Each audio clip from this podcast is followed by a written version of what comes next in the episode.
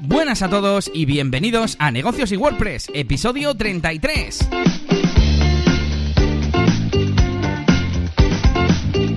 Bienvenidos a una nueva edición de Negocios y WordPress, este podcast en el que hablamos de cosas relacionadas con empresas, bueno, con autónomos más bien, cómo conseguir clientes, cómo tratar con ellos, cómo gestionar proyectos y muchas más cosas relacionadas con el mundo un poco del emprendimiento, pero también tratamos de temas relacionados con marketing online, principalmente basado en WordPress. Hablamos de SEO, hablamos de plugins, de WooCommerce y de un montón de cosas más cada 15 días aquí en Negocios y WordPress.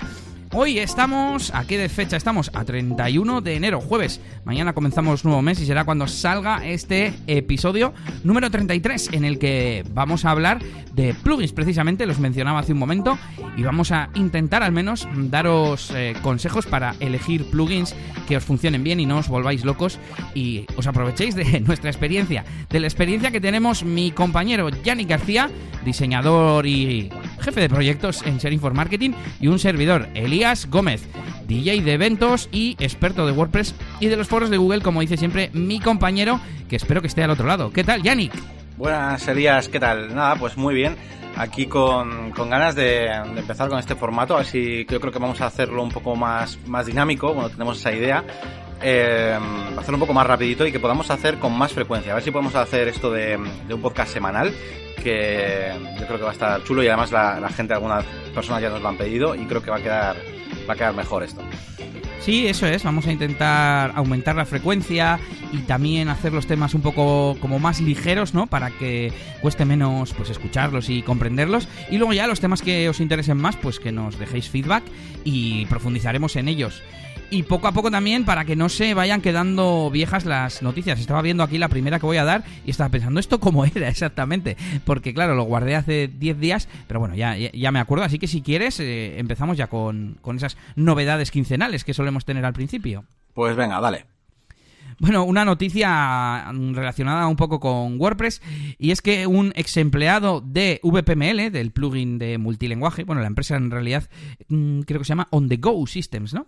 Eh, pues hackeó el sitio web y envió email masivo precisamente para dejar claro que el plugin no era seguro a, a los clientes, porque al fin y al cabo el plugin es de pago y bueno, se ha generado un poco de polémica aunque eh, la gente de VPML decía que lo que donde estaba el fallo era en la web y que era un ex empleado que tenía una puerta trasera y no sé qué. Bueno, noticia más que nada curiosa para que le echéis un vistazo al enlace que os dejamos en las notas del episodio. Y tengo otra por aquí de Gutenberg, que como no, ha sacado nueva versión el día 23 de enero. ¿Y qué tenemos por aquí? A ver, tenemos que han mejorado el rendimiento y la usabilidad. Por ejemplo, también, eh, eso como resumen general. Y yo me he apuntado aquí unas cosas a destacar. Una sería que han mejorado tutoriales, una de la API de formato, otra de la API para que los plugins puedan añadir paneles al sidebar lateral y también para los bloques de post-meta. Esto me hizo pensar, Yannick, lo eh, extensa que es el alcance del, del, nuevo editor, que hay que llamarle ya editor de bloques. Hay que ir eh, olvidándonos ya de Gutenberg, porque han dicho que Gutenberg es el nombre del proyecto y que, bueno, llamarle al editor cuando se estaba haciendo Gutenberg bien, pero para no confundir a la gente pues que venga nueva, ¿no? Van a decir, ¿qué es esto de Gutenberg? No, editor de bloques. Y el otro, por supuesto, editor clásico. Y me flipa que haya una API para el formato de, textos y demás, me imagino que será. Otra para que los plugins puedan eh, eh, integrar ahí sus paneles, lo cual me ha parecido muy interesante, eh, etcétera, etcétera. Y siempre pienso que hay muchas cosas por ahí de fondo que la gente no es consciente y que al fin y al cabo Gutenberg está muy bien pensado. Como el proyecto, digo, ¿eh?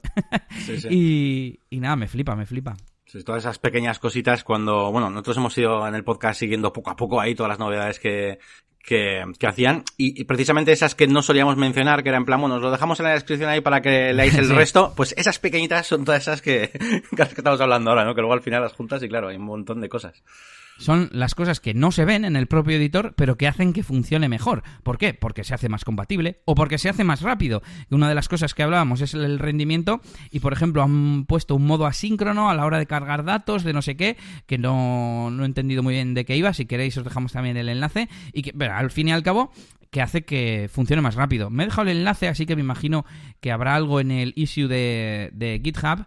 A ver si soy capaz de verlo rápidamente. No, no soy capaz. Así que os dejamos el enlace por si le queréis echar un vistazo desde un punto de vista un poco más técnico.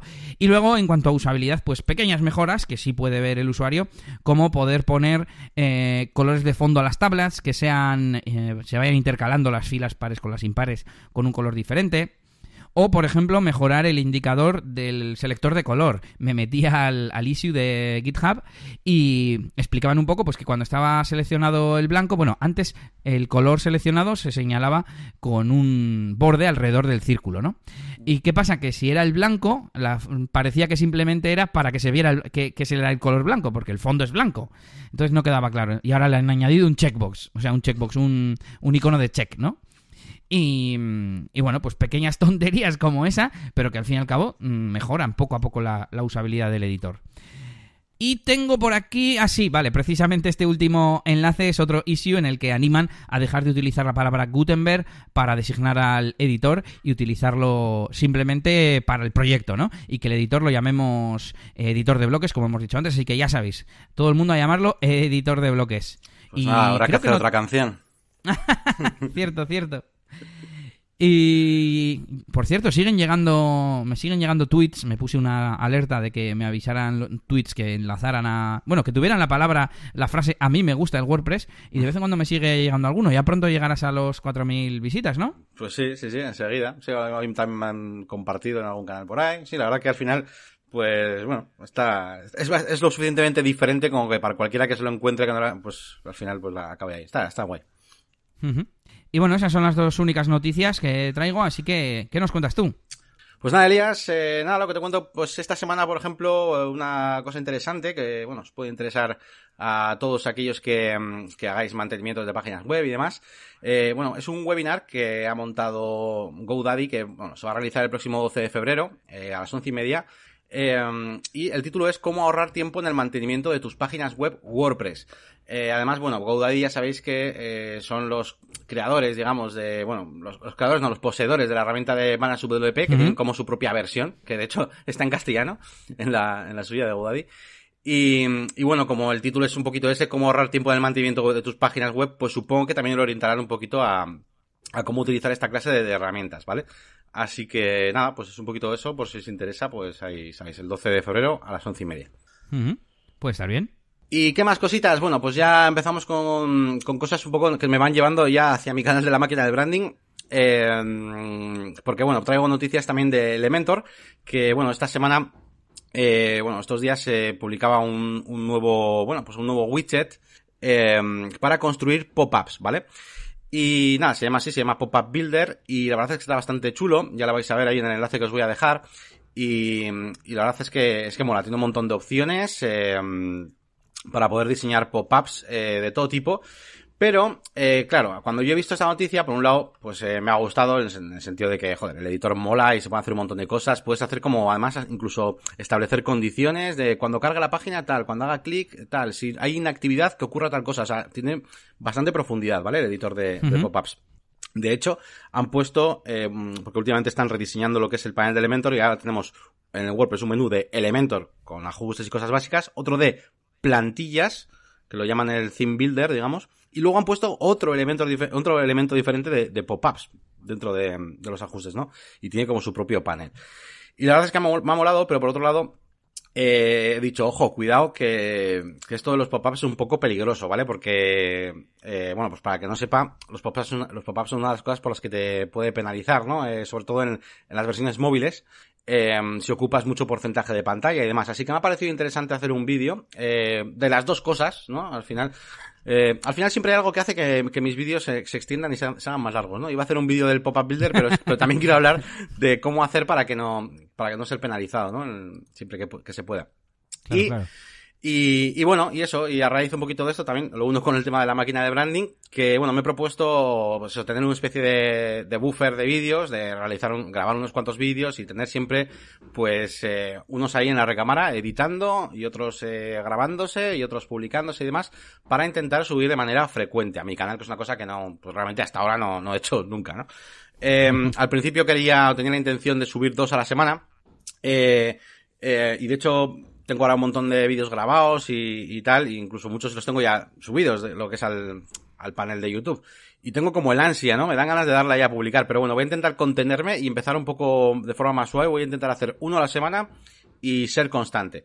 Y a ver si, mm, bueno, pues a ver si mejora un poquito pues eh, todo y puedo ver un crecimiento pues un poquito más rápido y demás. Y, nada, pues eh, continuando un poquito por la máquina de Brandy y ya, y ya terminando, eh, he subido un vídeo, esta, esta primera ronda de vídeos nuevos que voy a ir subiendo, pues acerca de, de cómo realizar pues un menú vertical con, con iconos personalizados en, en WordPress. Viene un poquito a raíz de lo que hablamos en el anterior episodio del podcast, de este, eh, este plugin que nos permitía añadir iconos al, al menú. Así que bueno, me he hecho ahí un menú de una tienda online con sus iconos y tal. Y bueno, pues ha sido el vídeo de, de esta semana. Pues la semana que viene, en principio, debería haber otro. Y, ¿Cuál, ¿Cuál toca la semana que viene? Pues, pues no lo sé. La cosa es que tengo muchos grabados de diferentes temas. Yo creo que voy a hacer uno cortito. Tengo algunos, eh, este en concreto, el de, por ejemplo, el del menú vertical es un tutorial un poco más larguito, son 20 minutos. Y tengo algunos cortitos, como por ejemplo, cómo, cómo hacer una pantalla de, mm, cómo personalizar el escritorio, ¿no? El dashboard de, de WordPress, eh, personalizado para el cliente, o incluso cómo hacer una página de Coming Soon de, modo mantenimiento con Elementor, para que no tengamos que instalar ya ningún plugin de modo mantenimiento. Esos son cortitos, son de 5 minutos así. Creo que voy a probar con uno de esos, porque después seguramente se vendrá eh, un vídeo reflexión bastante largo que tengo, así que para equilibrar un poco. Sí, corto, largo, corto, largo y cambiando temáticas también. Eso es. Pues muy bien, mm, me parece buena estrategia que vayas eh, haciéndote tu, tu buffer, tu cola de vídeos y ya verás, yo creo que si te, si te aguantas, entre comillas, y no los o publicas los que tienes subidos, al final eso te va a dar confianza, vas a poder... Eh, incluso, no sé, modificar algo que hayas pensado. Ay, el vídeo de la semana que viene, yo que sé, tiene un fallo, pues lo vuelvo a subir, no pasa nada, aunque tenga que rellenar los campos de YouTube otra vez. Y todo más poco a poco, yo creo que sale, sale mejor. Así que ya, ya miras contando. Y nada, yo te iba a decir que hablando precisamente de buffer de cosas para publicar y, mm, y demás, eh, yo me, eh, me, he vuelto a, a los resúmenes semanales porque no sé si te dije que últimamente no estaba haciendo resúmenes y publicaba todo como un post, ¿no? Le añadía mi comentario y le ponía una imagen. Y iluso de mí, yo pensaba que, eso no me iba a llevar tiempo y decía, bueno, tampoco lleva tanto tiempo, ¿no? Añadir una imagen y, y añadir un pequeño comentario. Pero claro, como en el momento que tienes el chip de voy a escribir algo, había veces en los que escribía mucho y tardaba bastante rato. Y también Además, inútilmente, porque realmente mi objetivo es guardarme ese enlace y compartirlo en, redes sociales. Em, y además, eh, el tema de la imagen, sí, si es una imagen genérica porque hablas de algo de YouTube y pones el logotipo de YouTube y ya lo tienes en la librería de WordPress, pues vale. Pero el otro día, por ejemplo, eh, un artículo de, que, que hice de patinetes eléctricos pues tuve que ir a buscar una foto que me pareciera un poco decente, que sea alargada, porque la foto destacada tiene que ser un poco horizontal y un poco alargada. Y a lo tonto pues me tiré un ratito haciendo ese artículo y sobre todo quiero resaltar la parte de la imagen, ¿no? Y nada, he vuelto a guardar solo borradores, a volver a publicar resúmenes semanales, que para eso me hice mi propio plugin. Y, mm, y qué más, que, que, lo bueno es que sigue funcionando la automatización que hice. De hecho, he tenido que adaptarla un poco para que los borradores se publiquen en redes sociales con sus hashtags eh, automáticamente, etcétera. O sea, todo eso sigue funcionando. Así que perfecto. Y es que no tardo nada ya ni coger, darle a, mm, al bookmarklet de PressDis. Eh, si quiero añadir una pequeña frase que resuma, pero estoy súper concienciado de no alargarme. Y un par de etiquetas. Suelo poner dos, tres, cuatro como mucho. Y, y ala, le das a guardar como borrador y cierras la ventana emergente que se te ha abierto. Y ya está, no tienes que ir ni al panel de WordPress, va todo súper rápido, etcétera. Pues nada, muy bien aquí, optimizando los dos nuestro, nuestro tiempo para poder seguir haciendo contenido, pero bueno, cada vez más, más rápido, más frecuente, que lo tengamos todo ahí automatizado. Y bueno, en principio creo que no tenemos muchas más novedades, ¿no? yo tengo, yo tengo dos. Ah, tienes dos, venga. Sí, por un lado, que he publicado esta semana pasada eh, el último resumen. De hecho, eh, creo que dejé de usar los resúmenes porque veía, una de las cosas que veía era que era muy variado, sabía de todo. Y he pensado que lo que voy a hacer es guardar, o guardar más cosas, o guardar las mismas, y hacer resúmenes temáticas, temáticos. Uno sobre gadgets, uno sobre servicios de internet, otro sobre variado de, del, mundo, por ejemplo, lo de los patinetes, no sé si considerarlo gadgets, porque era más hablando de cosas de legales, de si, de las leyes que van a poner, de los seguros y tal. No era muy tecnológico. Y, y creo que haré eso. Eh, y quería comentarte que he hecho dos, aparte de ese resumen, los dos artículos, bueno, dos contenidos. Uno es el artículo de, de, los patinetes eléctricos, que yo tengo uno, y pues contrarrestando un poco algunas cosas que decía un artículo de ABC y explicando mi punto de vista. Y el otro que grabé un episodio de Reflexiones de un Geek desde Bilbao en relación a unas ventas que he hecho en Wallapop y bueno, eh, contando unas anécdotas y reflexionando sobre el uso de estas de este tipo de aplicaciones para vender cosas de segunda mano y os invito a que lo escuchéis también. Sí, sí, está muy bien, eso lo he escuchado, lo he escuchado yo. Y con esto terminamos nuestras novedades de la quincena y tenemos feedback. Yanis, tenemos feedback. Mm, sí, bueno, he visto que tú has añadido otro ahora, así que tenemos dos. Uno que es un mensaje de Eric, que creo que nos ha escrito más veces algún comentario así. Bueno, le mandamos un saludo desde aquí. Y que nos proponía un par de temas para el podcast. El primero sobre cómo gestionar los tiempos y los clientes que tienen prisas.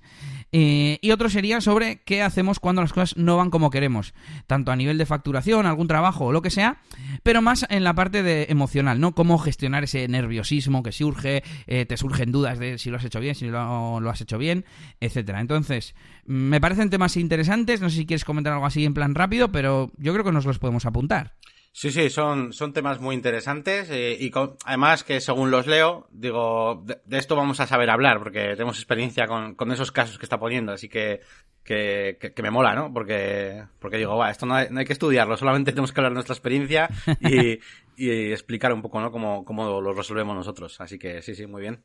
Y el segundo es de Laura de SiteGround, una, bueno, una de las trabajadoras del equipo de marketing, según se presentaba, y decía pues que había escuchado el episodio en el que comentábamos los problemas que yo tenía con, con el spam en el email y tal, y que lo están mirando y demás. Todavía no he publicado su comentario porque quiero primero investigar un poco la situación, porque, bueno, hay alguna cosa que está diciendo incorrecta, así que en la semana que viene, ahora ya podemos decir eso, Yannick, la semana que viene, eh, espero tenerlo ya investigado, poder contestar y explicar aquí. Porque estoy teniendo problemas con otro dominio y con cosas que no, no tienen mucho sentido. Así que no sé dónde vienen los problemas. Así que seguimos, seguimos con las eh, herramientas, esa sección habitual de nuestro podcast. Y te dejo que empieces con las tuyas, Yannick. Venga, pues vamos con la sección de herramientas. Vamos a presentar dos herramientas esta semana y eh, una de ellas eh, es Dashboard Welcome for Elementor que es precisamente el plugin que analizaré dentro de poco en mi canal, la máquina de branding, eh, con el que podemos hacer, con este plugin lo que podemos hacer es una, una sección, ¿vale? Eh, dentro del panel de control de WordPress, eh, para que al entrar al escritorio, pues nuestros clientes tengan como un, un mensaje, no un mensaje, sino una, realmente una, una, especie de página personalizada donde podemos poner de todo. Claro, podemos poner, por ejemplo, imagínate que le haces a tus clientes una serie de vídeos de YouTube ahí con tutoriales, ¿no? En plan de cómo se inserta una página, cómo se mete un producto. Le podemos poner una especie de, de formulario con sistema de tickets, con Gravity Forms, si te pones lo que tú quieras. Entonces podemos personalizar esa pantalla uh -huh. y yo creo que está, está chulo para darle un toque así como, como de más mimo, ¿no? A tus proyectos y mejorar también la imagen de marca de tu, de tu empresa, de, de marketing online o de desarrollo. Y nada, pues Dashboard Welcome for Elementor, que es un plugin, es un plugin gratuito, ¿vale? Es un plugin, o sea, no es una función que, vaya, que han metido en Elementor, sino que es un plugin aparte, ¿vale? Así que nada, ahí está. Muy bien, pues yo pensé que era una funcionalidad, precisamente, eso te iba a decir. No sabía que era un plugin aparte. Y yo os voy a recomendar una aplicación que utilizo dentro de la suscripción de Setup que se llama Flume o Flume será, ¿no? Y que es un cliente de Mac, si no me equivoco, solo para Mac, de Instagram y es súper cómodo porque hay web de Instagram, pero no se puede publicar, solo se puede ver y es mm, súper incómodo.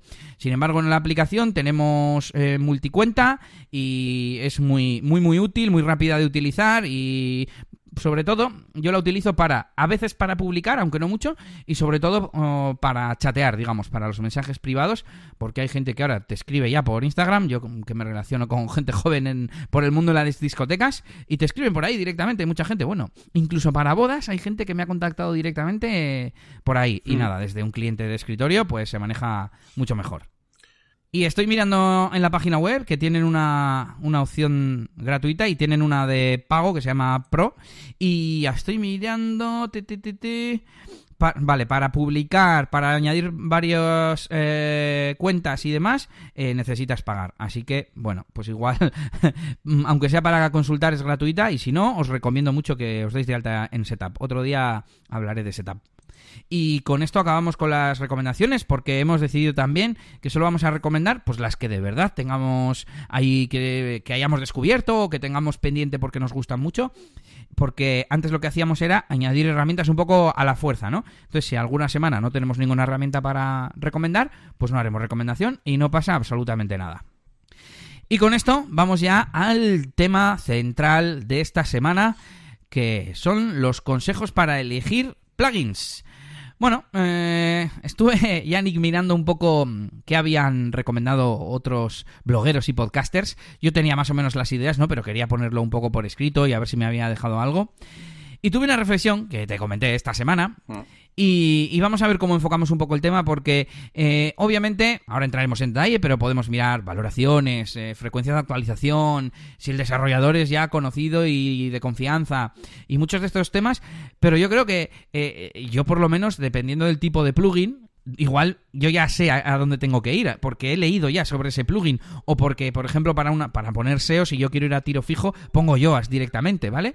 Entonces, para depender de qué situación, yo creo que mm, tenemos que coger una estrategia u otra. Así que nos vamos a revisar esos criterios que nos sirven para elegir plugin o para validar que vamos a instalar un plugin que, que nos sirva para lo que queremos, ¿no? Bueno, antes de nada, el primer lugar al que vamos a ir a buscar plugins es al repositorio oficial de WordPress, ya sea dentro de nuestro panel de control, en plugins añadir nuevo, que eso lo que buscas en el listado, en el directorio oficial de plugins de WordPress, o en la página web, donde también podemos buscarlos sin estar en, nuestra página web, en el, en, la, en el panel de control de nuestro WordPress.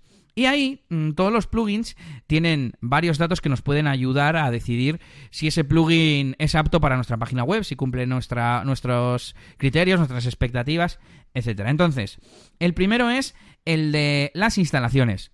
En principio, a más instalaciones, más popularidad, más soporte, eh, menos fallos, se supone, si buscas un término que eso luego tenemos que hablar, Yannick, de cómo buscarlos, ¿no? Si buscas un término y aparecen varios, pues en principio el que tenga más instalaciones, sobre todo si uno tiene muy, muy pocas y, otra, y otro muchas, muchas, pues el de muchas, muchas es más de fiar, ¿no? Segundo, la fecha de actualización. En principio, todas estas cosas son, en principio, es mejor, pero tampoco tiene por qué, porque un plugin puede ser nuevo y ser muy bueno, ¿no? Aunque no tenga mm. instalaciones en el caso anterior. Y lo mismo para la fecha de actualización. Si un plugin se ha actualizado pues hace una semana, hace un mes, hace tres meses, pues se supone que está bien mantenido, está la última, es compatible con las últimas versiones de WordPress, etcétera. Sin embargo, si lleva varios años sin actualizarse, o como ponen ahora el aviso de, de que lleva más de, creo que son tres versiones de WordPress sin, sin ser compatible o sin actualizarse, no sé exactamente qué es lo que pone, pues se presupone que puede ser más propenso a dar algún fallo o alguna incompatibilidad. Ahora bien, mm, podemos seguir probando ese ese plugin para ver si da algún error o no, porque eh, una ventaja que tiene WordPress, uno de sus principios es la retrocompatibilidad. Todos los cambios que se hacen se intenta que, no rompan nada de versiones anteriores y sobre todo si utiliza una función nativa que ha estado ahí desde siempre, pues no tienes por qué tener ningún problema. Yo que sé, un filtro que haga un cambio en el título y le ponga delante siempre un símbolo o un icono, pues eso va a seguir funcionando por los siglos de los siglos. No tiene por qué romperse aunque el plugin tenga 8 años, ¿no? Por ejemplo. Siguiente criterio, las valoraciones. De nuevo, eh, a puntuación más alta, en principio el plugin mejor está hecho y demás. También es verdad que yo creo que la, el porcentaje de usuarios que dejan valoraciones es muy bajo, por tanto, eh, usuarios cabreados que hayan encontrado algún bug o que tenga algo el plugin que no les gusta o lo que sea, pueden decantar a que esa valoración baje, ¿no? Y de todas formas también por eso os recomiendo que miréis las valoraciones negativas para ver si son malentendidos o temas eh, poco relevantes para tu caso o lo que sea. A mí me pasa en, en, valoraciones de restaurantes y cosas así que veo que alguien ha puesto una estrella y me tardaron mucho en atender.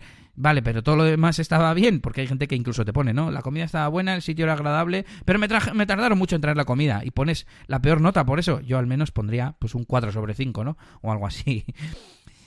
Eh, más cosas, el soporte, el soporte del plugin. Todos los eh, plugins del directorio oficial tienen un subforo para soporte. Entonces podemos mirar a ver si hay problemas eh, con ese plugin y más importante, si se resuelven, si está ahí el desarrollador para contestar, para ver que está implicado. Porque una cosa que, hay que pensar también es a futuro. Si un plugin está desactualizado, como decíamos antes, eh, lo más seguro es que siga desactualizado en el futuro.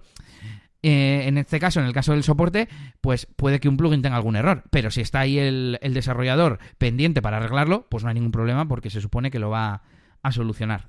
Y hablando de desarrolladores, eh, una vez que te vas metiendo en el mundillo de WordPress, resulta que hay no sé, 5, 6, 10, 20 gurús que hacen un montón de los plugins importantes, ¿no? Entonces, bueno, eso con la experiencia al final puede servirte también. Entras a un plugin, resulta que es de un desarrollador que ya conoces, o ya no de una persona, igual te pone Automatic, que es la empresa que lleva WordPress.com, o te pone WordPress Team, o no sé cómo pone cuando los plugins los hace WordPress, ¿no? Pues eso te da también confianza y una seguridad de que el plugin va a funcionar bien.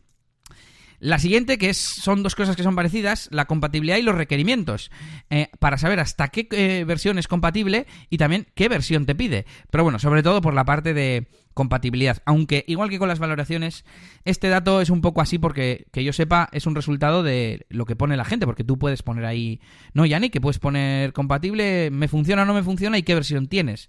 Eso es, sí, sí, incluso eh, también con, sí, versión de WordPress, versión de PHP, me parece que hay, no sé qué más. Seguimos con uno que me parece muy importante y no es tan eh, cuantitativo, digamos, ¿no?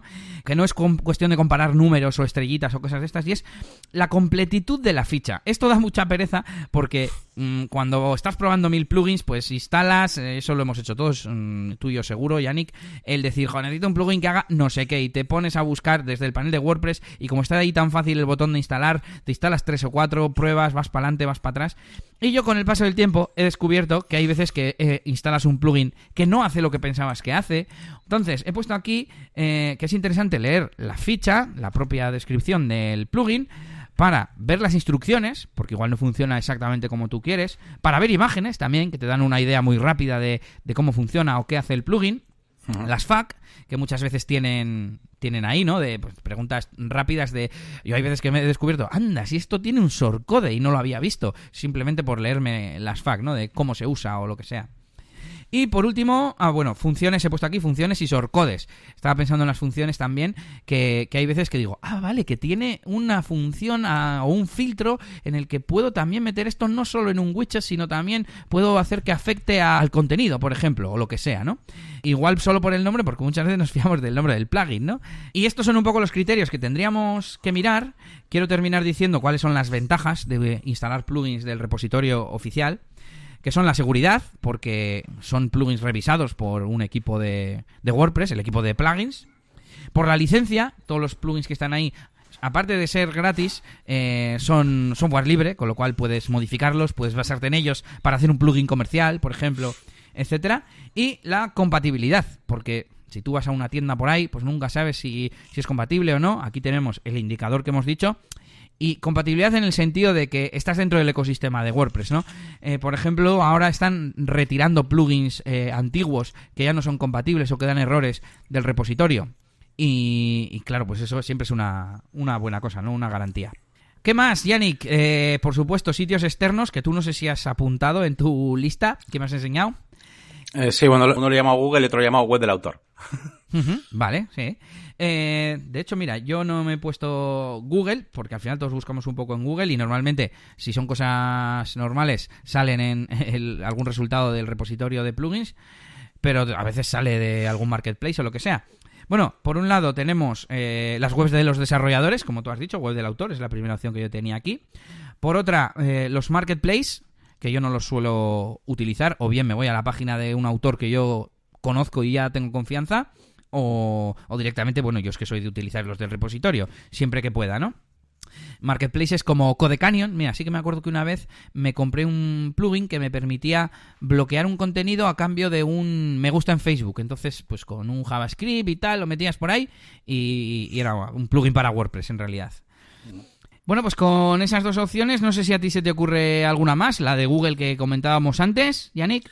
Sí, y bueno, también podemos encontrar plugins, por ejemplo, en, en GitHub, ¿no? Hay muchos proyectos. Eh, ¿Cierto? Mismamente, mismamente creo que los de Pippins, que has comentado antes, eh, creo que tiene todo en GitHub o casi todo. y, y, mola, muchas veces puedes encontrar ahí pues muchos módulos y tal. Y, y por ejemplo, también en GPLDL, que ya hemos comentado alguna vez, pues esta página que, que tiene también a vuestra disposición pues un montón de plugins para que lo descarguéis y no creo que no se me ocurre ninguna más ya, ningún sitio más. No, a mí tampoco. Eso sí, recordad que todos estos plugins externos hay que actualizarlos manualmente a través del FTP, porque como tú explicaste en un vídeo, ¿no? Que si lo subes desde, desde el panel te da un error y tal. Y hay un plugin que te permite hacerlo, así que bueno, os dejamos un enlace al, al vídeo de Yannick en las notas del episodio. Correcto. Y si quieres, no sé qué notas tenías porque hoy las hemos hecho por separado, pero voy a hacer una reflexión que era un poco lo que decía al principio. Y es que ah, yo tengo la sensación de que dependiendo del tipo de plugin, o no sé muy bien de qué, de la situación, no siempre mm, miro todos estos criterios o sigo el mismo proceso, ¿no? Mira, por ejemplo, me acuerdo una vez que yo quería fusionar eh, etiquetas. Eh, imagínate que tienes una etiqueta que es SEO para WordPress y otra que es SEO en WordPress, que al final es lo mismo, ¿no? Y lo quieres fusionar. Bueno, pues busqué y enseguida encontré una, un plugin que se llamaba Merge Tags y que encima era de un, de un desarrollador que yo ya conozco. Pues me instalé ese directamente, no tuve ni que comparar ni que mirar, me daban igual las, el número de instalaciones, me daba igual eh, cuando se hubiera actualizado con tal de que funcionara, porque al final mm. fusionar etiquetas, pues yo me imagino que lo que hace es mm, eh, asignar, imagínate que me quedo con SEO para WordPress, pues le asigna a los posts que estén en SEO en WordPress la de para WordPress y luego la borra. Y ya está, ya las has fusionado, ¿no? Y me pareció que funcionaba y que no necesitaba hacer ninguna comparativa. Otro caso, así digamos excepcional, cuando queremos buscar una función muy, muy potente y que encima ya hay un, un top of mind, ¿no? Un plugin que, es el que instala a todo el mundo, el estándar de facto, ¿no? Por ejemplo, WooCommerce, si vas a instalar, vas a tener una tienda online, no te pones a buscar plugins de tienda online, salvo que yo que sé, seas un experto en tiendas online y quieras hacer algo personalizado o lo que sea, ¿no? Pues un poco esos dos casos, por ejemplo, veo que yo no seguiría ningún proceso. Pero quizás en otro tipo de situaciones sí, ¿no? Si quiero buscar algo que no es muy concreto y tampoco es, digamos, mainstream, ¿no? No es, no es SEO, por ejemplo, o no es, no sé, me ocurre ahora eh, ningún otro plugin así muy, muy específico. ¿Se te ocurre a ti alguno? Eh, a mí se me ocurren... Eh, te voy a decir ejemplos de, de, los otros, de los que de los que no hace falta buscar más opciones. Em, vale, ¿cómo cuál? Por ejemplo, a mí me pasa mucho cuando alguien quiere conectar con un ERP o con un software de gestión inmobiliaria o lo que sea, ¿no? Y yo busco eh, WordPress Booking, ¿sabes? Y es en plan, y de repente encuentro el, el, el, plugin oficial. me da igual cuántas instalaciones tenga, o sea, voy a usar el oficial, ¿sabes? Entonces, eh, o por ejemplo también con, decir, con, con, PrestaShop, estamos hablando de WordPress, ¿no? Pero siempre que tenemos que conectarlo con, con otro software externo o lo que sea, pues intento buscar el oficial. O por ejemplo, eh, para conectarlo con MailChimp. Imagínate, MailChimp Elementor, pues si veo que hay un, módulo oficial o de Elementor o de MailChimp, utilizaré ese, ¿sabes? Y no, y no me liaré con, a buscar otros. Por ejemplo, esos en casos también. Vale. Eh, pues tengo, tengo otra reflexión eh, que más que consejos para elegir es qué, no elegir o no sé cómo decirlo, ¿no? Tengo aquí apuntado mm, que no me gustan los plugins todo en uno, pero no todo en uno en cuanto a funciones. A mí que haya un Yoaseo o un All-in-One, iba a decir SEO otra vez, pero bueno, All-in-One social que te permite compartir en redes sociales, poner un contador de lo que se comparte, poner el contador de followers. A mí eso no me parece mal del todo. Sí me parece mal, me estoy pensando ahora en Jetpack.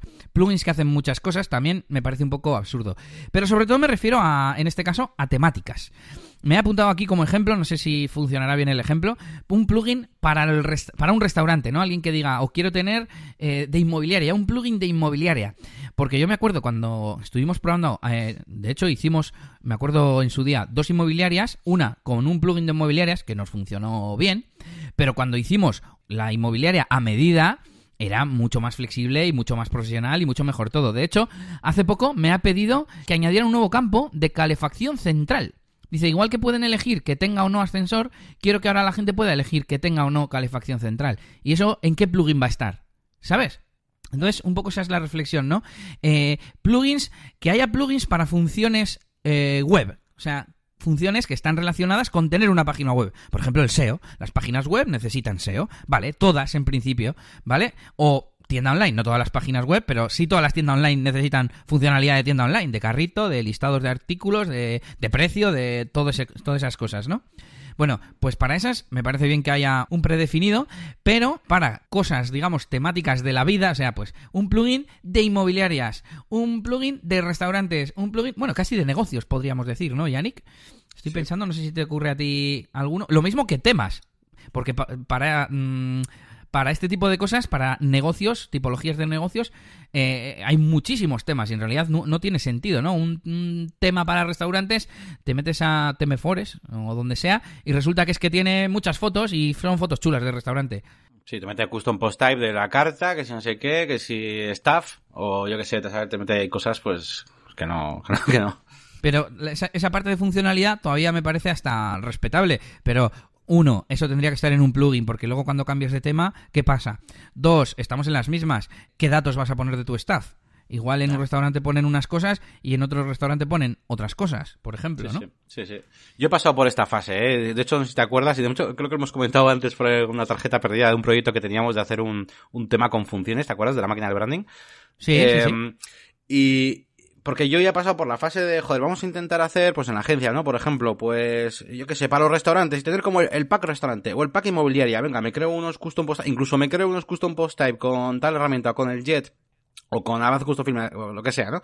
Y lo integro dentro del local para hacer una instalación rápida, lo que sea. Ves que al final te das cuenta de que la mejor opción siempre es que cada proyecto es distinto, tío. Por mucho que sean dos restaurantes, la forma de enfocarlo varía fácilmente te va a variar y uno va a tener eh, eventos otro no otro va a tener la, la, eh, la, carta por separado otro va a, tener, va a tener ofertas otro no que no que no no puedes no puedes hacerlo así nos estamos desviando un poco, pero me gusta este debate. Ahora, ahora retomamos.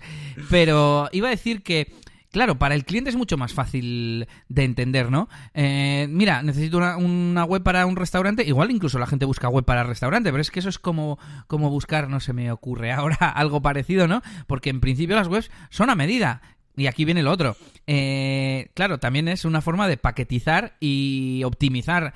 Eh, imagínate que te haces eso, un framework o un tema personalizable específico para restaurantes. Y dices, vale, ¿qué tienen los restaurantes? Tienen carta, tienen horario, tienen ubicación y staff, como tú decías. Vale, pues voy a hacer algo que me instale esas cuatro páginas, que solo haya que rellenar cuatro datos y así como tardo menos en hacerlo, lo puedo vender más barato y venderlo como al por mayor, entre comillas. Luego hay que personalizar colores y fotos pero para mí se pierde la gracia, porque para eso entonces vete a Wix o vete a cualquiera de estas, ¿no? A ver, que lo que es legítimo. Es otra estrategia, es, otra, es otro tipo de cliente. Y bueno, mm, retomo el tema de antes diciéndote más ejemplos de, de cuando es un plugin que es un módulo importante y permanente, incluso me he puesto aquí, por ejemplo, un módulo de seguridad. Un módulo de seguridad, al fin y al cabo, es algo técnico que tú necesitas que, que evite los, la entrada por fuerza bruta, que evite, yo que sé, que te haga escaneos de, mm, de, los archivos y de los plugins que tienes regularmente, que otras cosas hay en seguridad que ahora no caigo. Sí, bueno, accesos externos desde, desde fuera, todo este tipo de cosas, pues obviamente lo mejor es eh, hacer una comparativa de plugins, incluso instalar el, el que sea más conocido, ¿no? Uno de los conocidos como WordFence o como, como el que sea. Entonces, mm, no sé muy bien en qué casos serían los que tenemos que hacer eso, mirar esos criterios que hemos dicho, ¿no? Quizás cuando estamos buscando cosas que no son tan específicas y no son tan habituales, ¿no? Pues sí, a ver, eh, yo ya te digo, yo, eh, yo, yo, yo soy muy de buscar, es que yo creo que en tu cabeza, como también tienes un poco ahí rollo programador y tal, tú ya sabes más o menos cómo funciona la eh, WordPress y sabes qué funcionalidad tienes que encontrar y dices, a ver si hay un plugin que haga esta funcionalidad que yo sé que, que, que se puede hacer para cubrir esta necesidad. Pero yo no. Yo voy a, yo no tengo mucha idea, digamos, de programación, ni de cómo está hecho, ni de si existirá un, si es un código fácil o no. Entonces yo busco directamente cómo se hace y a veces encuentro que no me hace falta un plugin. Otras veces mm, eh, veo que a través de plugin y, a través de Google, yo, por ejemplo sí que utilizo muchísimo Google. Eh, pero sí, evidentemente, eh, es cuanto más grande sea la, funcionalidad que quieres cubrir, pues yo qué sé, pues eh, pues un plugin de, de, de eso, de e-learning, ¿no? Una plataforma de e-learning. Pues joder, evidentemente ahí sí que vas a tener que hacer tus comparativas y probar varias cosas y demás. Claro, eso sería otro ejemplo, por ejemplo, de algo tocho. Mira, vamos a. ¿Qué te parece si ponemos el e-learning como ejemplo de un poco de, del texto que tú has puesto de investigación y comparación? Porque ahí sí que me parece, claro, todo el mundo no necesita una plataforma de e-learning, ¿no? Y, incluso son menos habituales que algo como una tienda online, ¿no? Como WooCommerce. Y claro, quizás dependiendo de tus eh, necesidades, puedes tener que elegir uno u otro, ¿no? Entonces, quizás para eh, funcionalidades más básicas sí que vale con mirar esos criterios y ya está, pero para otras como esa tendríamos que hacer como tú tienes aquí, pues un listado de funciones. Quiero que tenga exámenes o no, que tenga cursos o no, que pueda, no sé, entregar un diploma al final al alumno o no. y, y hacemos esa comparación que tienes ahí apuntada, si te parece. Vale, perfecto. Pues eh, sí, bueno, a ver, yo, lo, yo, digamos, el proceso, sobre todo orientado a eso que dice Elías, de pues, cosas ya más gordas, cuando vamos a tener que comparar entre varios, lo he vivido como en tres partes, ¿no? La investigación o, la elección de candidatos, por así decirlo, eh, luego la comparación entre ellos, ¿no? Cómo, cómo se comparan, con qué, que es más o menos lo que ya ha comentado Elías eh, antes, sobre las reviews, eh, las actualizaciones, todo ese tipo de cosas, y luego, por último, pues la, la toma de decisión, ¿no? Entonces, esa primera parte, que es la investigación, eh, pues evidentemente hacernos un listado de funciones eh, pues es súper importante yo me acuerdo de siempre me acuerdo de Elías haciendo tablas ahí de en, en el tablet no ¿En, en, qué otra web era esta bueno Social Compare puede ser. Sí en Social Compare. Haciendo un poquito por pues, la, lista de funciones que necesitamos que cubran. Eh, sobre todo porque muchas veces eh, no, no, hace falta que sea un solo plugin. Igual encuentras que con dos plugins o con tres plugins eh, puedes cubrir todas las funciones y no tiene por qué ser peor que uno que igual eh, hace todo, pero luego encima tiene 20 cosas más que no vas a usar. Entonces, bueno, es importante también eh, tener claro qué funciones quieres exactamente para no, para no tener cosas de más, ¿no? Todo lo que decíamos antes. Y luego, eh, bueno, luego está lo que ya hemos hablado, no voy a volver a repetirlo, podemos buscarlo en el repositorio oficial o, o si no a través de Google y demás. Eh, Evidentemente, pues leeremos las descripciones. El primer párrafo es súper importante. Tiramos de screenshots, de, los, de, las, de las capturas de pantalla, que por cierto, en la, en la, una cosa que me ha dado mucha rabia siempre de la página de plugins de WordPress es que no tienen el Livebox y, es y siempre te lo abren a pestañas. Es verdad. Estoy harto, tío, de eso. No sé por qué lo hacen. Y por último, yo sí que quiero comentar que a mí me gusta muchísimo, muchísimo, muchísimo ir a la web del autor. Porque el, el autor suele explicarte en su web corporativa eh, muy bien eh, qué, es lo que hace, suele poner ejemplos, capturas, a veces tiene un vídeo, muchas veces tiene demos. Normalmente eso también, a ver, normalmente no, pero muchas veces puedes encontrarlo también en la propia descripción del plugin dentro del repositorio de WordPress. Pero a mí me gusta. Es verdad, es verdad. A mí me gusta muchísimo ir a la web del autor y además, mira, te da otro, otro matiz que, que igual no es tan importante en una toma de decisión, pero sí que ves ya su marca, ves el diseño, dices, joder, esto es pro, esto está chulo, tal, no sé qué. Y no sé, pues te da como otra cosa, ¿no? Ves que joder, que como que es, como que da confianza, ¿no? Al final. Y por último también, pues eh, evidentemente, pues miramos si hay versiones de, de pago, etcétera. Bueno, son, esos son un poquito los criterios que, mm, que podemos eh, tener en cuenta en esta fase de investigación para hacer nuestra lista de candidatos y que cumplan estas funciones que hemos definido ya. Mm, no sé si quieres comentar algo de esta fase. Estaba pensando en lo que has dicho de la página web y es que a veces en la página web está la información porque es su casa y en la web del plugin, en el directorio de WordPress, no lo está pues porque no le ha dado tiempo a actualizar o porque lo tiene ahí un poco más abandonado. Mm. Pero, pero me parece buena idea. Y pues eso, eso sería un poquito la primera parte. Por, hago un inciso también porque no he explicado mucho de, por qué he dicho versión de pago. Lo de versión de pago lo digo porque muchas veces también llegamos a un plugin que, pues a través de una búsqueda de Google parece que todo indica que, lo va, que va a hacer cierta cosa, pero después te das cuenta de que esas mm, keywords, esas palabras clave que has puesto para hacer cierta funcionalidad están en la parte de, de la versión pro.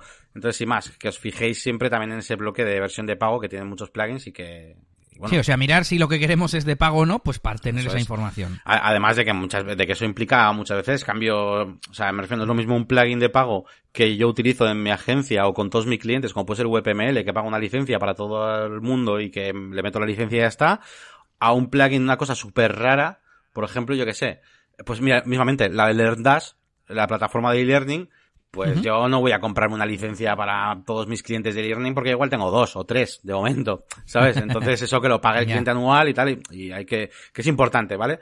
Eh, que miréis también la versión de pago. Y bueno, luego vendría ya la comparativa, ¿no? Ya tenemos sobre la mesa unos cuantos plugins que creemos que, que hacen todo esto. Bueno, hemos apuntado, son compatibles con las funciones y tal.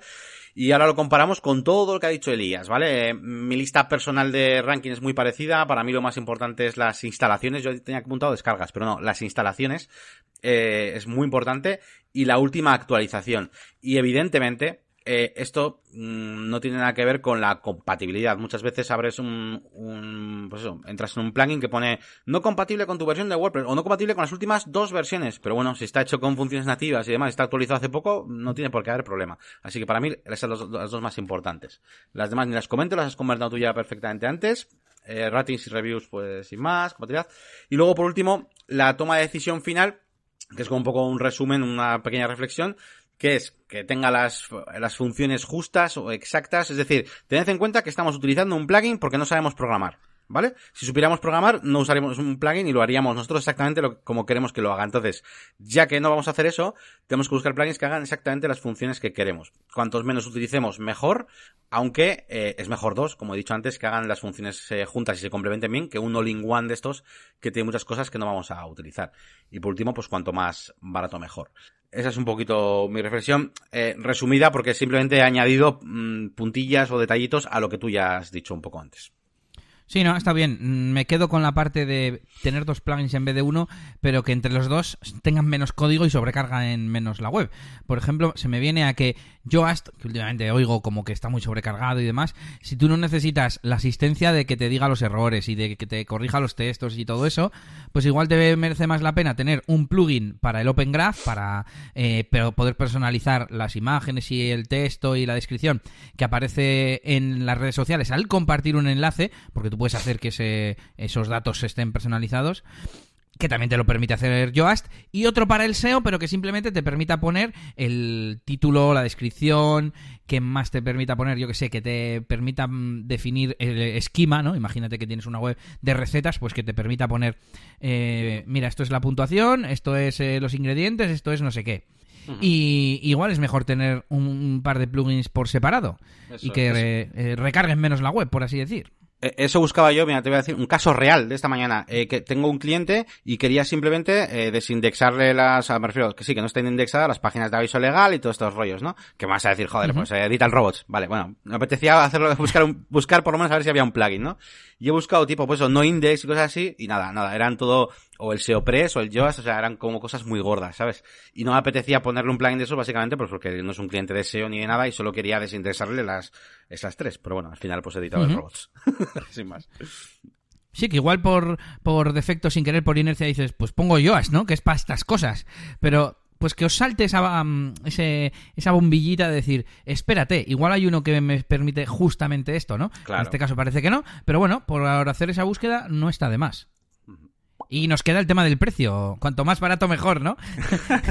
Sí, a ver, eh, para mí el, tema del precio, he de decir que, que, es una cosa secundaria, pero, o sea, secundaria en cuanto a la toma de decisión de si elijo el plugin o no, pero que sí que es muy importante eh, de cara a cómo se enfoca luego el proyecto. Es decir, para mí es secundario en el sentido de que, es, de que si cumple lo que, lo que va a hacer, pues, pues perfecto. A mí me da igual que sea de pago que no. Evidentemente, pues, o sea, no sé cómo decirte. El cliente me va a pagar o bien mi instalación y gestión, no sé qué, no sé qué, o bien la compra de la licencia más el plugin. O sea, me da igual. Al final lo va a, no lo voy a pagar yo, lo va a pagar el cliente normalmente. Entonces, sí, que mientras el plugin cumpla tus requisitos, pues mejor claro. si es más barato, ¿no? Eso es, y al final a, a, mi cliente normalmente, por lo menos el tipo de cliente que tengo de momento, no entiende mucho, es decir, eh, él, él, quiere el resultado final, ¿sabes? Le da igual cómo lo haga y, y, demás. Entonces, donde sí es un poco ya más sensible y más delicado es el tema de, de cómo funciona ese pago. Más que el precio, eh, si vas a tener que pagar una licencia anual por cada sitio, si no, tal, etcétera. Por ejemplo, la base de Custom Field, ¿no? La base de Custom Field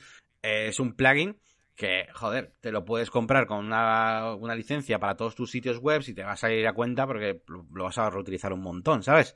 Eh, aunque yo ahora ya no lo uso porque utilizo el Jet Engine de Elementor, pero bueno, eh, pero me entendéis, ¿no? Entonces, eh, pues eso está guay, pero sin embargo, por ejemplo, pues VPML, pues jode un poco más, pues porque por lo menos yo ahora mismo de momento no tengo muchas páginas web que requieran varios idiomas y es un plugin caro que se paga anualmente, ¿sabes? Para tener todas las, autorizaciones y todo. Entonces, pues eso también hay que tenerlo en cuenta. Yo ando ahí a, a la busca y captura de un plugin más económico que VPML para trabajar eh, para trabajar todo el tema de los idiomas. Incluso estoy investigando lo del Multilingual Press, a ver cómo funciona y tal, porque la verdad es que jodo un poco y no tengo muchos clientes con, de muchos idiomas.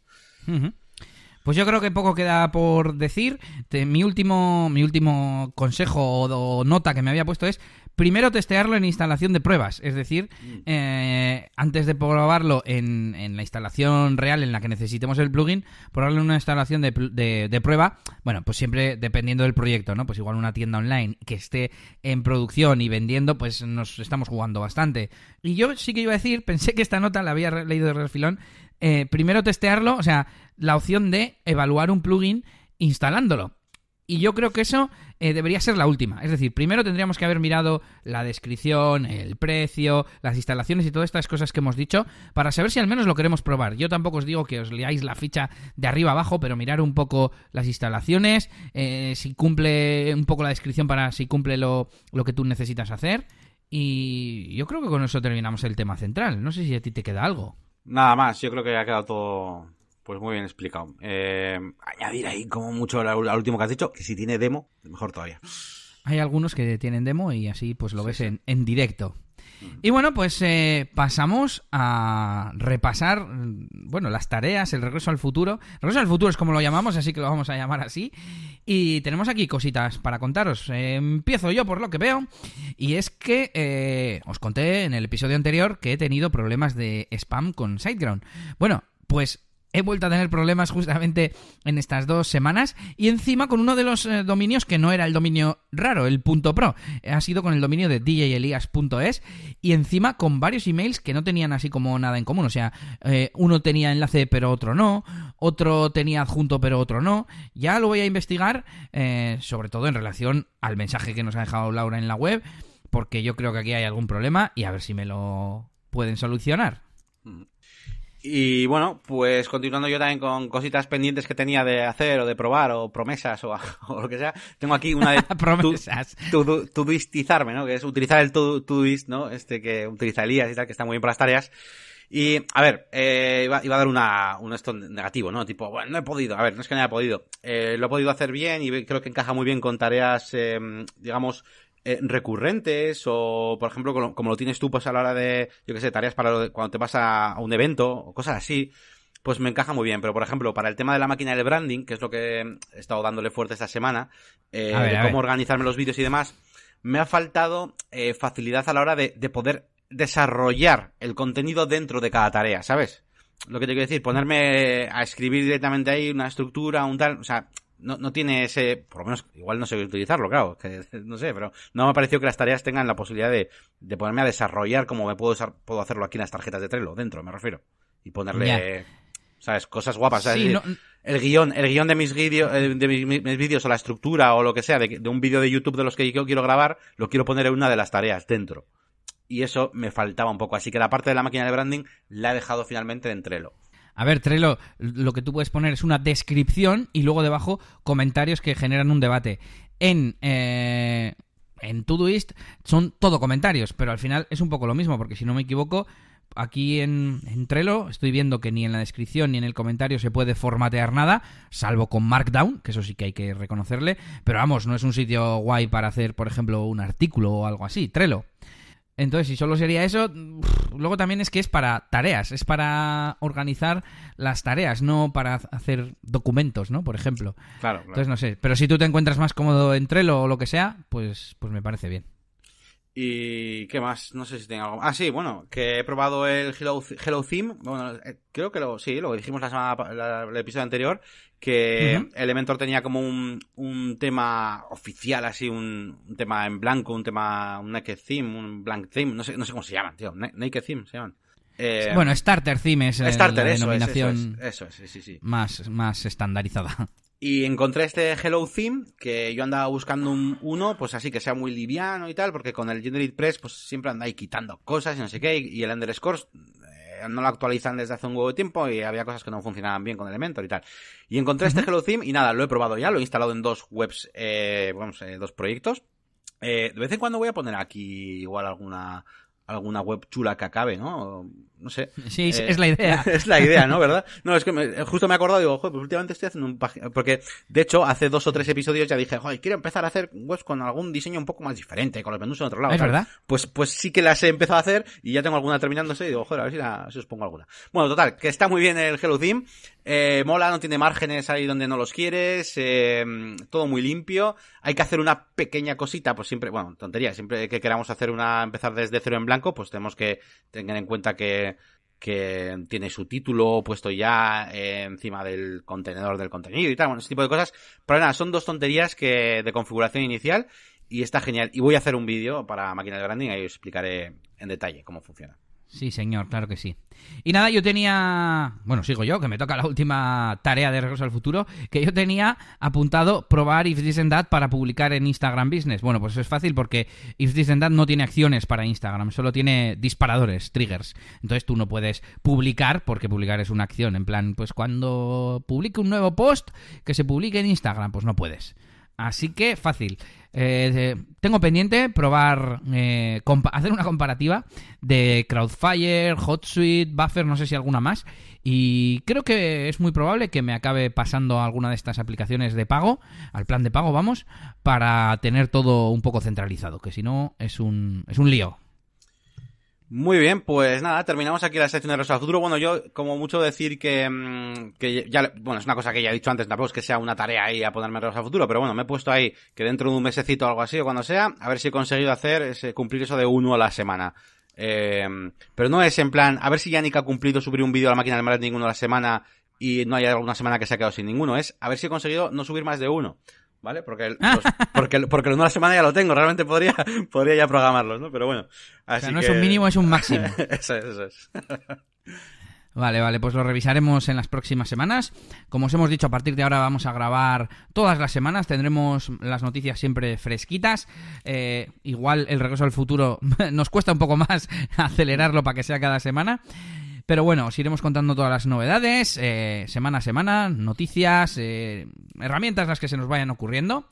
Y bueno, que nos vemos, eh, nos escuchamos dentro de 15 días. Recuerda que puedes dejarnos tus comentarios en negocioswp.es y como no, te invitamos a que visites nuestras páginas web, la branding.com, eliasgomez.pro y djelias.es. Y no sé si queda algo, Yannick, por animarles. Nada más, que compartáis estos contenidos, ya sabéis que es lo que más ilusión nos hace, que si conocéis a alguien que le guste el WordPress, los negocios, ese tipo de cosas, pues nada, pues eh, se llaman negocios y WordPress, así que podcast mejor que esto no, vas a poder compartirle. Si estás ahí en el supermercado haciendo cola, pues al delante, oye, que tienes alguien, no sé si serás autónomo o tienes algún familiar, pues mira, que escuchen este podcast. eso es.